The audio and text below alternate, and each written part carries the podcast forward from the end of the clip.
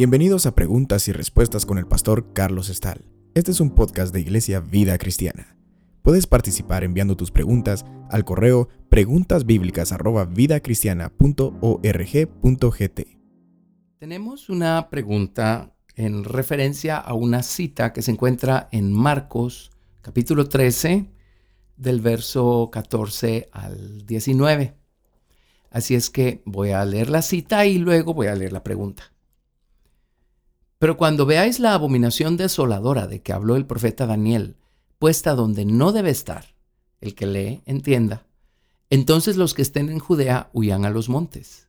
El que esté en la azotea no descienda a la casa, ni entre para tomar algo de su casa. Y el que esté en el campo no vuelva atrás a tomar su capa. Mas hay de las que estén en cintas y de las que críen en aquellos días. Orad pues que vuestra huida no sea en invierno, porque aquellos días serán de tribulación, cual nunca ha habido desde el principio de la creación que Dios creó hasta este tiempo, ni la habrá.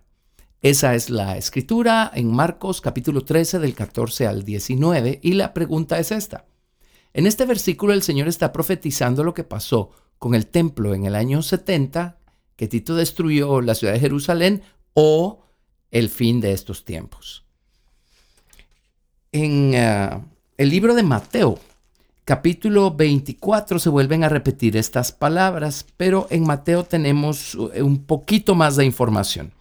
Vámonos a Mateo 24, verso 1, y yo les leo. Dice, cuando Jesús salió del templo y se iba, se acercaron sus discípulos para mostrarle los edificios del templo. Respondiendo él les dijo, ¿veis todo esto? De cierto os digo que no quedará aquí piedra sobre piedra que no sea derribada. Y estando él sentado en el monte de los olivos, los discípulos se le acercaron aparte diciendo, Dinos, ¿cuándo serán estas cosas? ¿Y qué señal habrá de tu venida? Y del fin del siglo. Si ponemos atención, los discípulos le hicieron tres preguntas al Señor Jesucristo. La primera pregunta se refiere a cuándo va a ser destruido el templo y los edificios del templo en Jerusalén, que es lo que Jesús acababa de decirles. ¿Veis todo esto? De cierto os digo que no quedará aquí piedra sobre piedra que no sea derribada. Jesús sabía que eh, los ejércitos romanos comandados por Tito iban a entrar a Jerusalén y en el año 70 pues el templo iba a ser destruido y la ciudad iba a ser destruida. Entonces esa es la primera pregunta, ¿cuándo serán estas cosas? Pero luego le preguntaron, ¿qué señal habrá de tu venida? Y también le preguntaron, ¿qué señal habrá del fin del siglo? Y Jesús, aquí en Mateo 24, a partir del verso 4, respondió las preguntas en un orden distinto al que se las hicieron. La primera pregunta que respondió fue, ¿cuáles son las señales del fin del siglo? Y allí fue donde dijo, mirad que nadie os engañe porque vendrán muchos en mi nombre diciendo, yo soy el Cristo, y a muchos engañarán. Y oiréis de guerras y rumores de guerras. Mirad que no os turbéis, porque es necesario que todo esto acontezca, pero aún no es el fin, porque se levantará nación contra nación y reino contra reino, y habrá pestes y hambres y terremotos en diferentes lugares. Todo esto será principio de dolores. Aquí la palabra dolores literalmente, de acuerdo a los diccionarios, se refiere a dolores de parto. Jesús dijo, cuando estén pasando estas cosas, no se turben, no se alarmen, no se alteren, no se pongan nerviosos, no se aterroricen. Es necesario que todo esto suceda. Es, la labor de parto es un proceso antes del alumbramiento y Dios es muy misericordioso y muy bondadoso. Y todos estos acontecimientos son parte de un proceso, un proceso largo en el que Dios está buscando llamar la atención de los hombres. Así es que habla de estas señales eh, como señales del final del siglo, el incremento de terremotos, pestes, hambres, eh, tribulación. Sigue hablando de falsos profetas que se van a levantar y habla de una persecución a los cristianos Obviamente, a medida que se acerque el final, estas cosas van a ir en aumento, tanto en número como en eh, intensidad.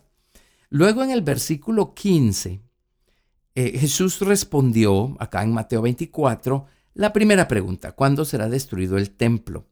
Y esto es lo que leímos en el libro de Marcos. Aquí en el libro de Mateo se hablan las mismísimas palabras. Cuando veáis en el lugar santo la abominación desoladora de que habló el profeta Daniel. Esa es la señal de que el templo va a ser destruido. Ahora, esto se refiere a Daniel, eh, al profeta Daniel, y en varias ocasiones Daniel habló de algunas cosas que para nosotros ya son historia. Para Daniel estaban en tiempo futuro todavía. Los escépticos que no creen que las escrituras sean inspiradas por Dios y no creen en la profecía y en todas estas cosas, cuando leen el libro de Daniel, creen que Daniel fue escrito después que estas cosas acontecieron, porque el lujo de detalles que menciona Daniel es asombroso. Si uno lee la profecía de Daniel concerniente a este general eh, griego, Antíoco Epífanes, y uno se va a una enciclopedia y lee todo lo que aconteció en la vida de Antíoco y cómo Antíoco invadió Palestina y ah, precisamente desecró el templo. Uno, uno está leyendo en Daniel lo que los libros enciclopédicos y los libros de historia están confirmando con lujo de detalles. Ahora eso es lo hermoso y lo asombroso. Cuando Daniel vio todo eso de manera profética, Daniel con lujo de detalles describió lo que habría de pasar. Y hoy podemos ver nosotros en los libros de historia lo que ya pasó y la historia y la profecía concuerdan precisamente, perfectamente. Ahora, si eso es así con las profecías de Daniel, por favor, todas las profecías bíblicas operan de la misma manera. Así es que creamos a la profecía bíblica. Cuando todo esto haya terminado y sea historia, veremos atrás y veremos cómo todo fue anunciado de manera anticipada con lujo de detalles. Y como dijo Jesús, ni una jota ni una tilde de la ley habrá faltado sin que todo se haya cumplido. Así es que Daniel empieza a profetizar acerca de algo que Jesús, a lo que Jesús refirió como una señal de cuando el templo va a ser destruido. Y Daniel, a partir del capítulo 9, eh, profetiza en el verso 26 y dice, y el pueblo de un príncipe que ha de venir destruirá la ciudad y el santuario, y su fin será con inundación, y hasta el fin de la guerra durarán las devastaciones. Aquí Daniel ya estaba profetizando acerca de, del general, ah, bueno, está profetizando acerca del general Tito, el general romano que vendría en el año 70 a destruir el templo. Ahí no está profetizando acerca de Antíoco. Antíoco, el, eh, general griego, es mucho antes del eh, general romano, pero aquí se está profetizando acerca de la destrucción del templo. Luego en Daniel capítulo 11, a partir del verso 31, ahí sí está hablando de este famoso general. Cuando murió Alejandro Magno, él murió muy, muy joven y su imperio fue dividido entre sus cuatro principales generales y uno de estos generales fue Antíoco Epífanes. Antíoco fue el que, el que fue a Palestina. Y en el verso 31 de Daniel capítulo 11 dice, y se levantarán de su parte tropas que profanarán el santuario y la fortaleza, y quitarán el continuo sacrificio y pondrán la abominación desoladora. Con lisonjas seducirá a los violadores del pacto, mas el pueblo que conoce a su Dios se esforzará y actuará. Y los sabios del pueblo instruirán a muchos, y por algunos días caerán a espada y a fuego, en cautividad y despojo, y eh, en su caída serán ayudados de pequeño socorro y muchos se juntarán a ella con lisonjas. También algunos de los sabios caerán para ser depurados y limpiados y emblanquecidos hasta el tiempo determinado, porque aún para esto hay tiempo. Y luego sigue hablando de la naturaleza de este, de este rey que va a ser soberbio y se va a engrandecer sobre todo Dios. Contra el Dios de los dioses hablará maravillas. Aquí está profetizando acerca de Antíoco. Muchas personas cuando leen Daniel y leen estas ah, porciones creen que está hablando del anticristo y no, está hablando de Antíoco. Por supuesto, él era un anticristo y cuando el anticristo venga, él va a hacer cosas similares. Vamos a mencionarlas en un momento. Entonces, ah, Jesús dijo, miren, acuérdense de lo que profetizó Daniel. Por un lado, sí profetizó que el templo iba a ser destruido en algún momento. Y por el otro lado, Eh, también Daniel profetizó acerca de Antíoco, que cuando entró a Jerusalén, él eh, sustituyó los ah, sacrificios que se ofrecían en el templo de animales limpios y empezó a sacrificar cerdos y se burló de el Dios de Israel y de los sacrificios que se presentaban a Dios. Eh, él no dejó entrar a los sacerdotes en esos días. Y en esos días se levantó un grupo de sacerdotes que eran los macabeos y ellos tuvieron suficiente valor y suficiente celo para sacar a los ah, griegos del templo y limpiar el templo. Y es allí que mientras los griegos estuvieron en el templo, ellos no pudieron cambiar el aceite del candelero y temían que la lámpara del candelero se hubiera apagado porque no habían podido echar aceite fresco cada día de reposo como mandaba la ley. Y cuando Antíoco salió de allí, ellos vieron eh, que Dios hizo un milagro porque el candelero no se apagó, la lámpara siguió encendida. Eh, el candelero estuvo encendido por nueve días sin que ellos pudieran renovar el aceite. Y a partir de ahí es que quedaron los israelitas con la fiesta de las luces o la fiesta de, de Hanukkah, que eh, para celebrarla utilizan un candelero que tiene nueve candelas el candelero de nueve candelas no es el candelero del templo, ese era de siete lámparas. Pero el de nueve lámparas lo usan para conmemorar que por nueve días el templo estuvo invadido por los griegos y ellos estuvieron eh, eh, eh, alterando los sacrificios y ensuciando el templo con sangre de animales inmundos y todo aquello, burlándose de Dios. Y Dios hizo un milagro y por nueve días pues la lámpara siguió encendida. De allí viene pues el candelero de las nueve candelas y de allí viene la celebración de la fiesta de las luces o Hanukkah. Muy bien, el hecho es que Jesús dijo, cuando vean la abominación desoladora de la que habló Daniel, eh, eso lo dio como una señal para la destrucción del templo años después, en tiempos de Tito. En otras palabras, cuando vean que los gentiles, los no creyentes, entran al templo y lo, lo eh, ensucian, eh, por así decirlo, entonces sepan que esa es una señal de que el templo y la ciudad van a ser destruidos. Y efectivamente los romanos llegaron a la ciudad, los eh, soldados de Tito entraron al templo y la historia narra que no fue Tito el que dio la orden, pero fueron los soldados los que se, de alguna manera se enardecieron y ellos le prendieron fuego al templo. Entonces, cuando lleguen los gentiles y los gentiles, los no judíos en ese caso, eh, tomen control del templo, sepan que la ciudad está por ser destruida. Y así sucedió en el año 70, por supuesto, muchos años después de la profecía de Daniel.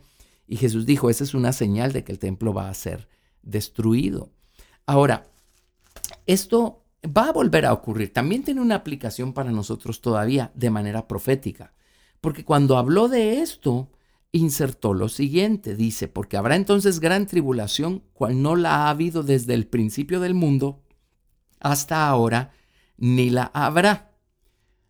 Allí ya no puede estar hablando de la destrucción del templo, porque la gran tribulación es algo que nunca ha habido y no se va a volver a repetir. Entonces, también esto nos dice que lo que hizo Antíoco Epífanes hace muchos, muchos años, que Daniel profetizó, eso fue como doscientos y pico de años antes de que viniera Jesús. Y luego lo que hicieron los ah, romanos en tiempos de Tito en el año 70 después de Cristo va a volver a darse a otro nivel cuando aparezca la persona del anticristo. Y en ah, Tesalonicenses nos ah, hablan del anticristo y de sus obras, especialmente en segunda de Tesalonicenses, y menciona algo muy importante. Vamos a ver, en segunda de Tesalonicenses capítulo 2, verso 1 dice, pero con respecto a la venida de nuestro Señor Jesucristo y nuestra reunión con Él, os rogamos, hermanos, que no os dejéis mover fácilmente de vuestro modo de pensar, ni os conturbéis ni por espíritu ni por palabra, ni por carta como si fuera nuestra, en el sentido de que el día del Señor está cerca. Nadie os engañe en ninguna manera, porque no vendrá sin que antes venga la apostasía. Esto significa un montón de, de creyentes que van a desertar de la fe y se van a alejar. Y se manifieste el hombre de pecado, el hijo de perdición. Ahí se refiere al anticristo, el cual se opone y se levanta contra todo lo que se llama Dios o es objeto de culto, tanto que se sienta en el templo de Dios como Dios, haciéndose pasar por Dios. Esto en un sentido es lo que hizo Antíoco, eh, del que profetizó Daniel, eh, y el anticristo va a hacer lo mismo. Obviamente va a haber un templo y el anticristo se va a sentar en ese templo y él va a decir, yo soy Dios.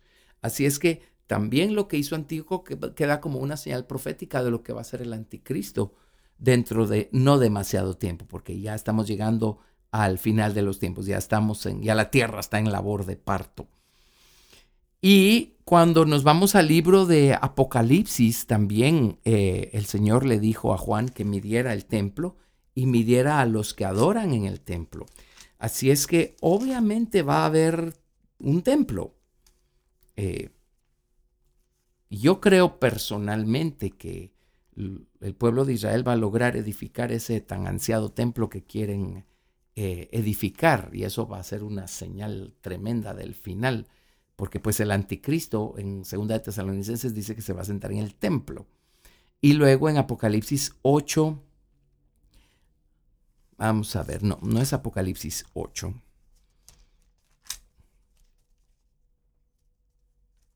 En Apocalipsis 11 dice, entonces me fue dada una caña semejante a una vara de medir y se me dijo, levántate y mide el templo de Dios y el altar y a los que adoran en él pero el patio que está fuera del templo déjalo aparte y no lo midas, porque ha sido entregado a los gentiles y ellos hollarán la ciudad santa 42 meses o tres años y medio. Así es que nuevamente los uh, no creyentes van a tomar el control de, de la ciudad santa, que es Jerusalén, y el santuario. Y además el anticristo se va a sentar en el templo.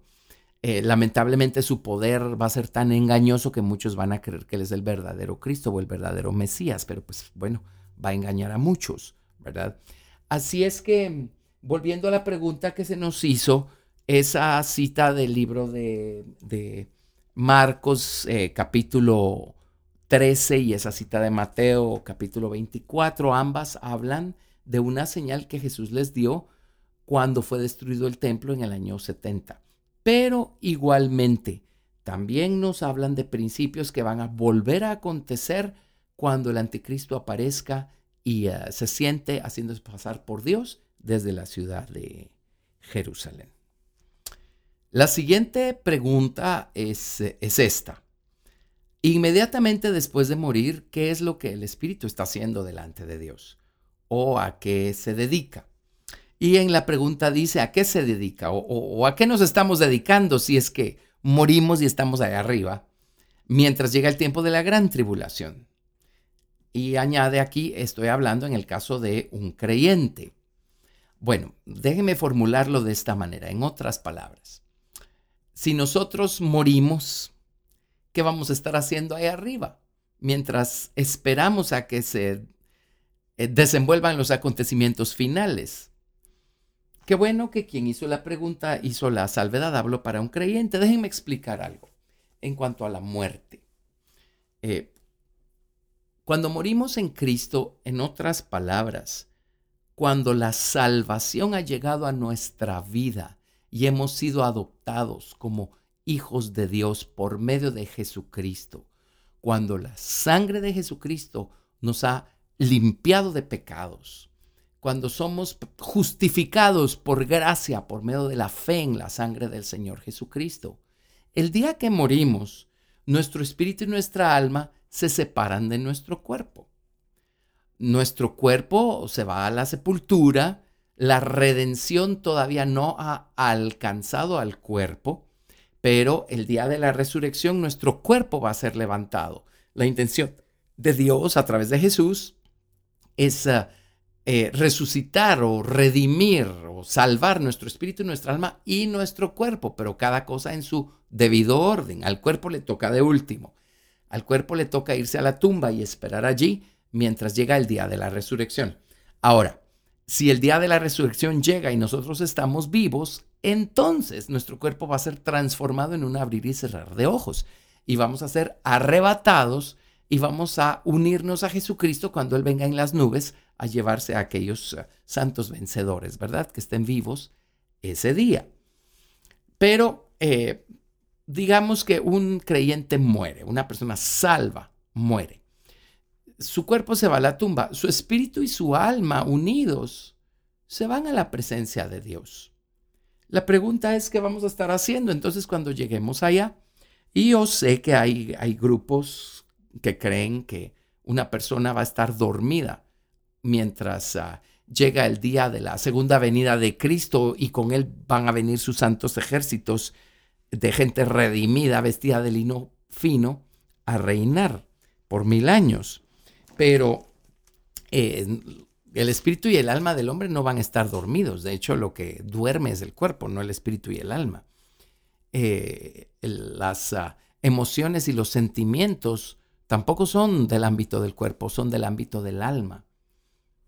Debiera detenerme y ampliar un poquito más esto, porque las pasiones, ¿cierto? A través del cuerpo se manifiestan y, y el cuerpo tiene necesidades, pero el cuerpo sumado al alma son los que tienen estas, ah, estos deseos desordenados o estas pasiones. Cuando Jesús nos salva, el día que morimos, pues nuestro espíritu y nuestra alma se se separan del cuerpo. Pero hay ciertas cosas en nuestra alma, en nuestras emociones, que si no dejamos que el Señor lidie con ellas aquí, no pensemos que eso va a cesar el día de nuestra muerte, porque eso no tiene nada que ver con el cuerpo, tiene que ver con el alma, con nuestras capacidades mentales. Así es que eh, hay cosas que nos vamos a llevar ahí arriba con nosotros. Eh, si son cosas contrarias a Cristo y contrarias a su naturaleza, esas son las cosas que van a sufrir pérdida en ah, Primera de Corintios, capítulo 3, verso 11 dice, porque nadie puede poner otro fundamento que el que está puesto, el cual es Jesucristo. Si sobre este fundamento alguno edificare oro, plata, piedras preciosas, madera, heno, hojarasca, la obra de cada uno se hará manifiesta, porque el día la declarará, pues por el fuego será revelada, y la obra de cada uno cual sea, el fuego la probará. Si permaneciera la obra de alguno que sobreedificó, recibirá recompensa. Si la obra de alguno se quemare, él sufrirá pérdida, si bien él mismo será salvo, aunque así como por fuego. Claramente se nos dice que podemos llegar ahí arriba y todavía va a haber material combustible con nosotros, que cuando estemos delante de Dios, a, Dios se le llama el fuego consumidor y las llamas eternas. Pues es un fuego de amor, un fuego de celo. Pero si llegamos ahí arriba llenos de madera de hojarasca, en otras palabras, nuestra, nuestro mundo mental y emocional todavía está lleno de reclamos a Dios y lleno de orgullo y lleno de todas esas cosas, pues gracias a la salvación estaremos ahí arriba. Pero esas cosas van a ser quemadas ahí arriba. Entonces vamos a sufrir pérdida. Esto quiere decir que seremos salvos, pero nuestro grado de gloria y nuestros galardones eternos no van a ser lo que pudieron haber sido. Mejor dejamos que Dios trabaje con nosotros aquí abajo. Mejor dejemos que el fuego del Espíritu Santo venga y consuma nuestro orgullo y nuestras actitudes carnales y ah, eh, nuestro mundo mental y estos sean santificados, ¿verdad? Para no sufrir pérdida. Pero en el caso de un creyente, el día que muere, su cuerpo se queda aquí esperando la resurrección y su espíritu y su alma se van a la presencia de Dios. Ahora, yo no he estado allí para verlo, pero he leído y he escuchado eh, comentarios de personas que han tenido la experiencia de ser llevados ahí arriba y ver. Y ellos regresan para contarlo y, y todos coinciden en que ahí arriba ven mucha actividad, ven gente muy activa. Si Dios les permite ver personas que ellos conocieron aquí abajo en la tierra, ellos por regla general los ven involucrados en actividades similares a las actividades que hacían aquí abajo. Hay personas que por el espíritu de profecía han sido llevadas ahí arriba y ven toda esta actividad que está llevándose a cabo ahí arriba. Bueno, pues el día que lleguemos ahí arriba podremos corroborarlo, ¿verdad? Pero yo creo, yo creo en lo que estas personas han dado testimonio que han visto. Me hace todo el sentido del mundo. Las cosas que hacemos aquí abajo no están divorciadas del plan maestro que Dios eh, eh, trazó para nosotros. Muy bien. El hecho es que eh, va a llegar un momento en donde Dios va a arrebatar a los santos vencedores, aquellos que hayan muerto primero, pues van a ser resucitados y entonces este mundo va a entrar en este periodo de oscuridad y tinieblas que se llama la gran tribulación. A través de la gran tribulación Dios va a juzgar el pecado de los hombres, habiéndoles dado suficiente oportunidad para entender que hay un camino de salvación y de perdón de pecados. Pero el hombre pues llegó hasta allí, siempre rechazó el plan de Dios para salvarlos y limpiarlos de pecados. Así es que este mundo va a tener que entrar a este periodo que se llama la gran tribulación. Entonces la pregunta es qué vamos a estar haciendo ahí arriba eh, mientras acontezca la gran tribulación. Ah, perdón, no terminé con una idea acá. Hay personas que creen que la gente va a estar dormida ahí arriba o adormecida. Bueno, porque en la Biblia hablan de personas justas que murieron y dicen, y durmió, y durmió.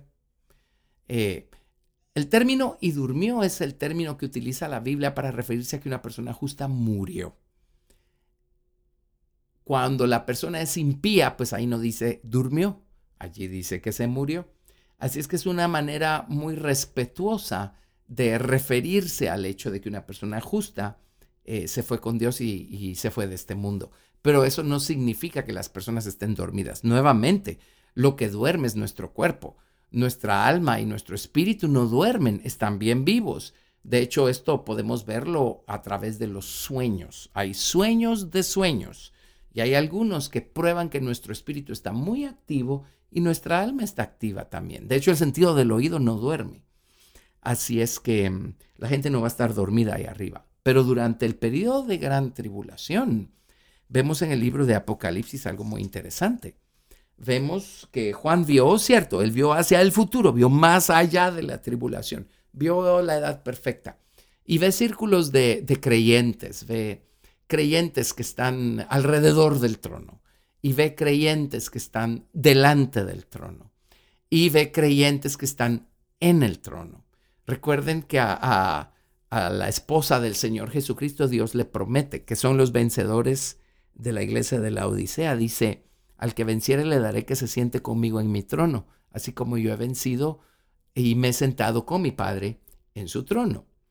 Así es que Juan en el libro de Apocalipsis ve grupos de gente alrededor del trono, delante del trono, en el trono.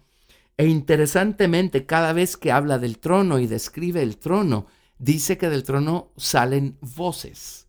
Note qué interesante, la palabra voces está en plural como de muchos, voces. También se oye una voz que parece o suena a voz de muchas aguas. Siempre se habla en plural. Así es que cuando lleguemos nosotros allá arriba, según haya sido nuestra cercanía con Dios y con su soberanía, aquí abajo, así será nuestra posición con relación al trono, alrededor del trono, delante del trono o en el trono. ¿Por qué salen estas voces? ¿Qué vamos a estar haciendo durante el periodo de gran tribulación? Durante la gran tribulación Dios va a estar visitando esta tierra con sus juicios. Hay creyentes en Cristo que van a estar aquí abajo también, que no fueron arrebatados. Eso es muy claro en el libro de Apocalipsis. Hay creyentes que van a morir como mártires al principio de la gran tribulación. Ahora, morir como mártires no significa que fueron vencedores y personas que maduraron y que crecieron en Cristo. Simplemente el hecho de que eran cristianos los hizo candidatos para morir martirizados. Pero luego vemos a otro grupo de cristianos aquí en la tierra durante la gran tribulación, que, eh, bueno, hay un grupo que fueron escondidos milagrosamente por Dios, pero también tenemos a un grupo de gente que no se dejó marcar por el anticristo, vencieron su marca y el número de su nombre y a ellos les quitan la vida al final de la gran tribulación. Ahora ellos mueren como vencedores. En tres años y medio les tocó vencer lo que al resto de nosotros nos toca vencer eh, en un periodo más largo de tiempo. Dios les va a dar el privilegio de reinar juntamente con Cristo por mil años también. Pero mientras eso acontece aquí abajo, los creyentes que estamos ahí arriba, ¿qué estamos haciendo? Bueno, déjenme leerles Apocalipsis capítulo 8, verso 1. Dice, Cuando abrió el séptimo sello se hizo silencio en el cielo como por media hora. Y vi a los siete ángeles que estaban en pie ante Dios y se les dieron siete trompetas. Otro ángel vino entonces y se paró ante el altar con un incensario de oro y se le dio mucho incienso para añadirlo a las oraciones de todos los santos, sobre el altar de oro que estaba delante del trono. Y de la mano del ángel subió a la presencia de Dios el humo del incienso con las oraciones de los santos. Y el ángel tomó el incensario y lo llenó de fuego del altar y lo arrojó a la tierra. Y hubo, truenos y voces y relámpagos y un terremoto. Note qué interesante. Se le dio mucho incienso para añadirlo a las oraciones de todos los santos sobre el altar de oro que estaba delante del trono. Mi impresión es que cuando estemos allá arriba, mientras eh, aquí acontece la gran tribulación, vamos a estar orando, vamos a estar intercediendo, vamos a estar haciendo oraciones y el incienso que es añadido a estas oraciones, estoy seguro que se refiere a las oraciones del Señor Jesucristo mismo nuestro intercesor, el fiel sumo sacerdote. ¿Por qué oraciones? Bueno, el grupo de gente que está aquí abajo necesita de nuestras oraciones. Todos estamos orando también porque los justos juicios de Dios se manifiesten. Así es que creo que lo que vamos a estar haciendo ahí arriba es que vamos a estar orando antes que Jesucristo venga en su segunda venida, antes del final de la gran tribulación, van a ser las bodas del Cordero. Así es que allí todos los que están invitados a las bodas van a estar presentes y allí se van a manifestar las vestiduras espirituales de todos los diferentes grupos de personas. Y eh, la esposa va a vestir su lino fino y todos van a saber quiénes son la esposa de Cristo. Y luego, después de las bodas, Jesucristo y aquellos que forman parte de su esposa van a regresar a reinar por mil años aquí a la tierra. Pero eso es punto y aparte. Así es que yo creo que mientras dure la gran tribulación aquí abajo, nosotros vamos a estar orando e intercediendo allá arriba. Esta es la siguiente pregunta. En Números capítulo 12, María y Aarón murmuraron contra Moisés. La Biblia dice que ambos murmuraron. ¿Por qué solo a María le dio lepra si ambos murmuraron? ¿Será porque Aarón era el sumo sacerdote? Bueno, son muy buenas preguntas. Nos hacen volver a estudiar estos episodios y poner un grado de atención que a lo mejor no habíamos puesto originalmente cuando los leímos. Esta pregunta hace alusión a una historia que tenemos narrada en Números capítulo 12. Así es que voy a leerles de Números capítulo 12 la historia a partir del verso 1. Vamos a ver. Esta es la historia. María y Aarón hablaron contra Moisés a causa de la mujer cusita que había tomado, porque la había tomado mujer cusita. Y dijeron, solamente por Moisés ha hablado Jehová, ¿no ha hablado también por nosotros? Y lo oyó Jehová. Voy a ir interrumpiendo para hacer comentarios acá porque hay, hay cosas que se aplican a nosotros. Y muchas veces nosotros murmuramos también en contra de cosas que Dios ha establecido y eh, creemos que nuestra murmuración no tiene mayor trascendencia. Y sin embargo Dios escucha. Recordemos que Jesús dijo que de toda palabra ociosa que salga de nuestra boca vamos a tener que dar cuentas. Así es que tenemos que ser muy cuidadosos con lo que decimos. Es Dios quien establece eh, las ah, autoridades que tenemos sobre nosotros, las, seculares, las eclesiásticas, las naturales, ah, autoridades civiles. Todos ellos han sido puestos por Dios. Así es que si nosotros murmuramos en contra de alguna forma de autoridad que hay sobre nosotros, estamos murmurando en contra de Dios, estamos murmurando en contra de aquello que Dios estableció. Este es un principio muy claro en el Nuevo Testamento. Si nos rebelamos en contra de la autoridad, estamos rebelándonos en contra de aquel que estableció la autoridad. Y además es muy delicado murmurar en contra de los siervos que Dios ha ungido. Precisamente la unción de Dios está sobre ellos. Así es que no debemos murmurar. Si ellos están actuando mal de una manera franca y abierta, entonces hay un procedimiento justo delante de Dios para poder eh, reprenderlos si ese fuera el caso. Pero eh, murmurar, eso es otra cosa. Y Dios sí escucha. Y Dios oyó las murmuraciones de María y Aarón y básicamente lo que dijeron es Moisés. ¿Y qué te hace a ti ser tan importante? ¿Y qué te hace a ti ser quien da las órdenes aquí? ¿Por qué no podemos ser nosotros para variar? En el verso 3, sigo leyendo, dice, y aquel varón Moisés era muy manso, más que todos los hombres que había sobre la tierra. Luego dijo Jehová a Moisés, a Aarón y a María, salid vosotros tres al tabernáculo de reunión. Y salieron ellos tres. Probablemente a estas alturas Aarón y María no se habían percatado que Dios había escuchado sus murmuraciones. Entonces Jehová descendió en la columna de la nube y se puso a la puerta del tabernáculo y llamó a Aarón y a María. Y salieron ambos. Y él les dijo, Oíd ahora mis palabras. Cuando haya entre vosotros profeta de Jehová, le apareceré en visión. En sueños hablaré con él no así a mi siervo Moisés, que es fiel a toda mi casa. Cara a cara hablaré con él y claramente, y no por figuras. Y verá pues la apariencia de Jehová, porque pues no tuvisteis temor de hablar contra mi siervo Moisés. Lo que les está diciendo es, Moisés no es cualquier cosa, fui yo quien lo establecí. Moisés es especial y yo le hablo a Moisés de una manera particular, cosa que no hago con ustedes, porque pues no tuvieron temor de hablar contra Moisés.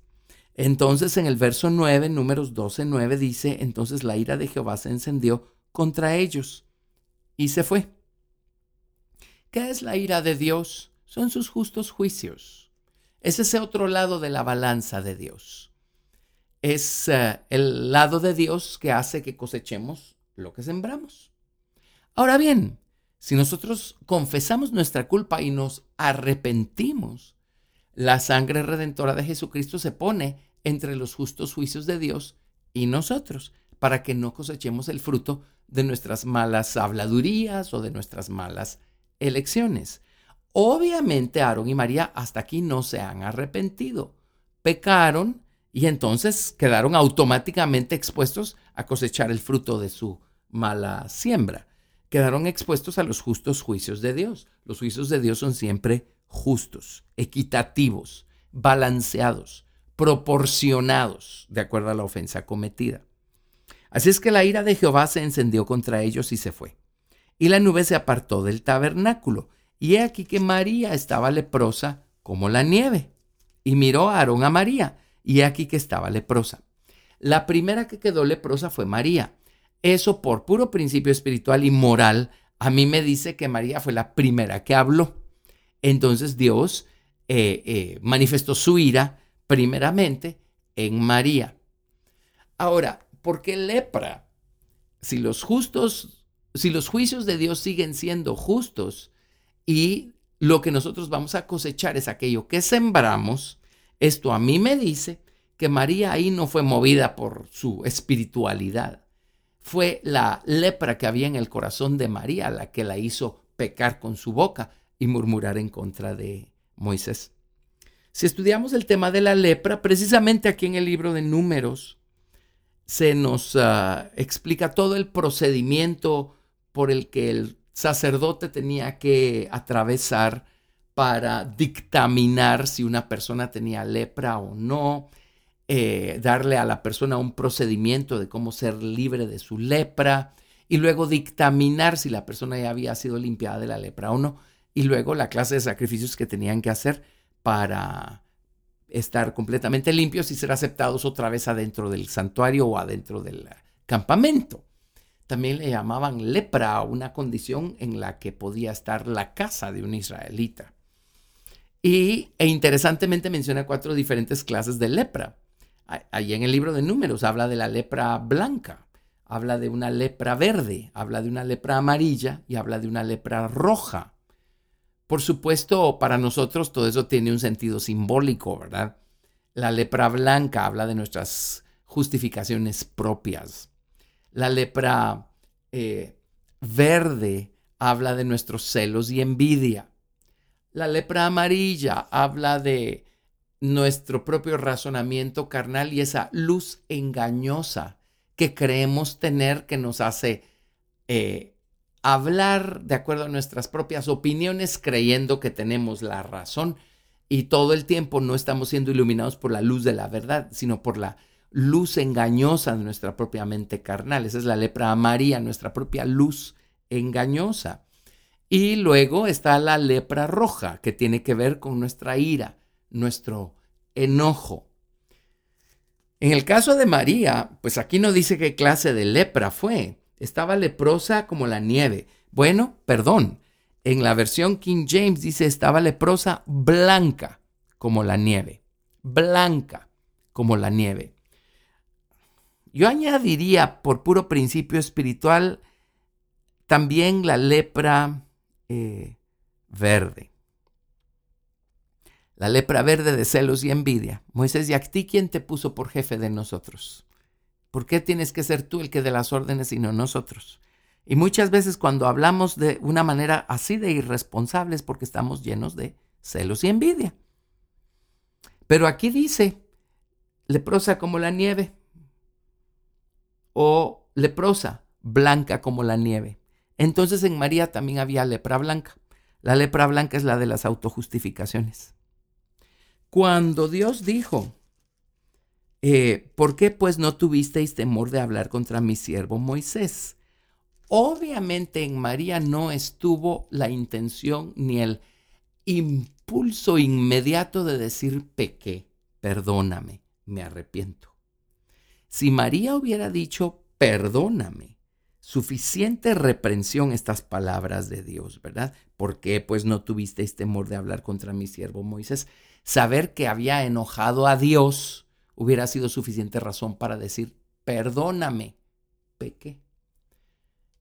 Cuando se manifestó esta lepra blanca, eso significa que María estaba llena de justicia propia. Quiere decir que ella no era de esas personas que una vez es reprendida por Dios, de inmediato lo ve y se arrepiente.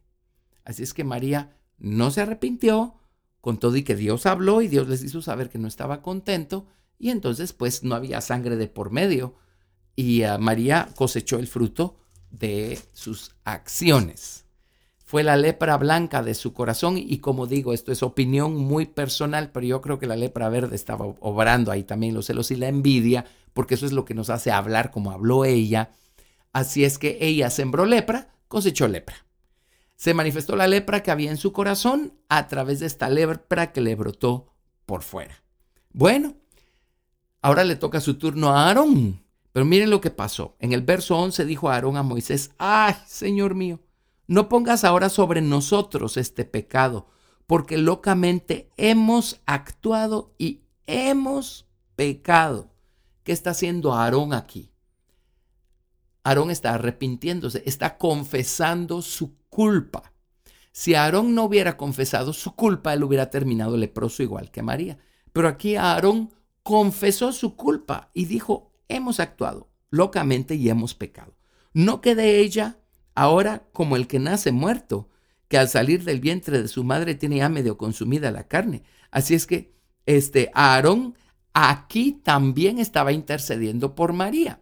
Su confesión evitó que Aarón quedara leproso. Cuando Aarón confesó su culpa, inmediatamente la sangre de la expiación quedó entre Aarón y los justos juicios de Dios, y eso libró a Aarón. Y Aarón, como el sumo sacerdote, intercedió por María, dijo, no quede ella eh, como el que nace muerto, ¿verdad? Que al salir del vientre de su madre tenía medio consumida su carne. Entonces Moisés clamó a Jehová diciendo, Te ruego, oh Dios, que la sanes ahora. Respondió Jehová a Moisés, pues si su padre hubiera escupido en su rostro, no se avergonzaría por siete días. Sea echada fuera del campamento por siete días y después volverá a la congregación. Así María fue echada del campamento siete días y el pueblo no pasó adelante hasta que se reunió María con ellos. Después el pueblo partió de Hazerot y acamparon en el desierto de Parán. Increíblemente este pecado que cometió María atrasó todo el progreso de todo el pueblo de Israel por siete días. Todos tuvieron que esperarla. Terrible. Nosotros somos muy boquiflojos y hablamos y, murmuramos y criticamos. Número uno, sin darnos cuenta que Dios está escuchando. Y si no nos arrepentimos, de alguna manera vamos a cosechar el fruto de nuestras habladurías. Y número dos, eso afecta a los demás.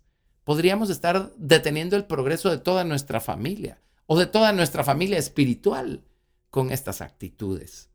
El hecho es que María, cuando Dios la reprendió y le dejó saber que lo que ella dijo no le gustó, no se arrepintió, quedó leprosa.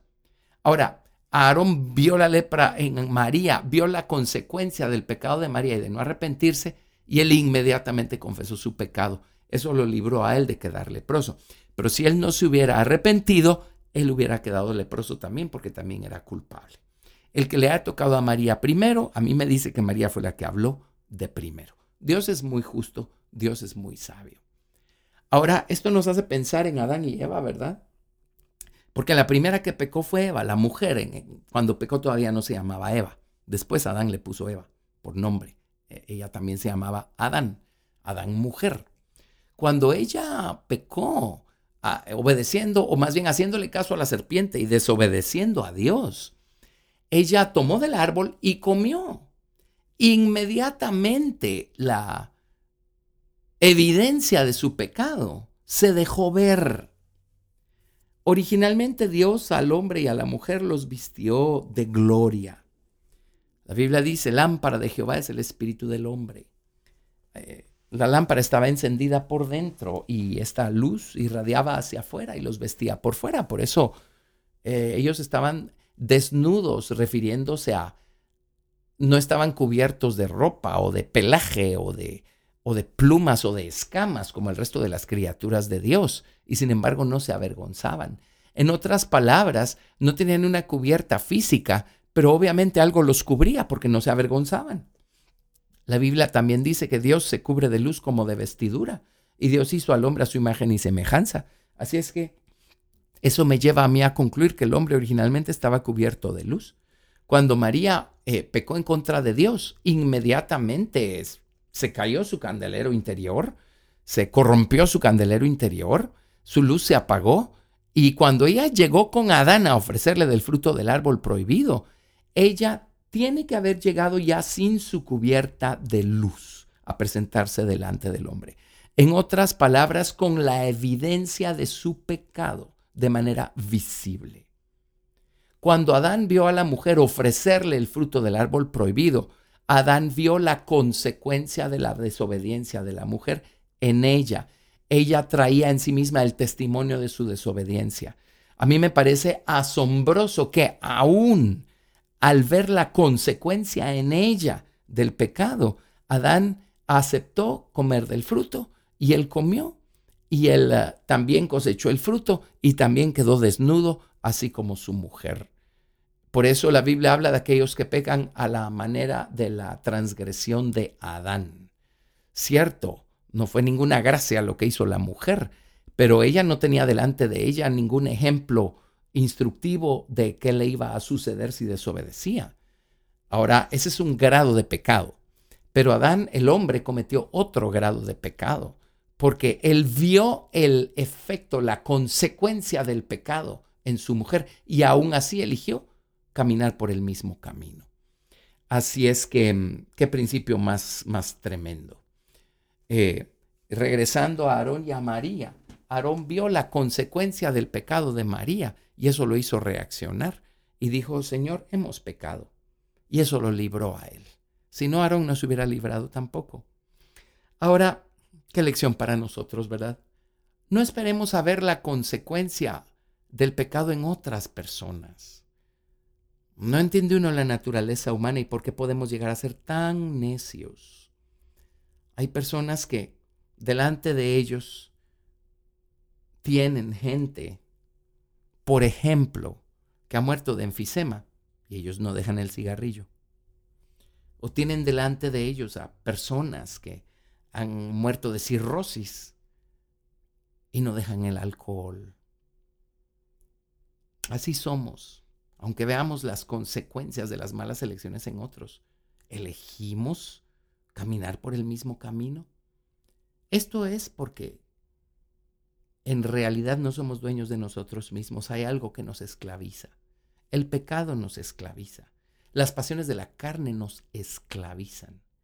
Y la única manera como podemos ser libres de esta esclavitud es humillándonos y clamando a Jesús y pidiéndole que nos salve. Jesús quiere salvarnos y quiere hacernos libres de esta esclavitud en la que vivimos. La Biblia dice, claramente, aquel a quien el Hijo libertare será verdaderamente libre. Así es que necesitamos ser libres de esta nuestra naturaleza, que aunque vea las consecuencias del pecado o de las malas elecciones en otras personas, aún así sigue por ese camino. Seamos libres de eso. Y no esperemos, aún como creyentes, no esperemos a, ver el resultado de las malas elecciones de otros para entrar en razón.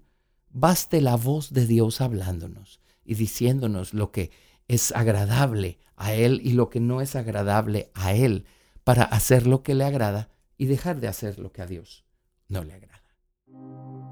Gracias por escuchar Preguntas y Respuestas con el pastor Carlos Estal. Recuerda que puedes participar enviando tus preguntas al correo preguntasbiblicas@vidacristiana.rg.gt y quédate atento al siguiente episodio porque tu pregunta puede ser la siguiente a responder.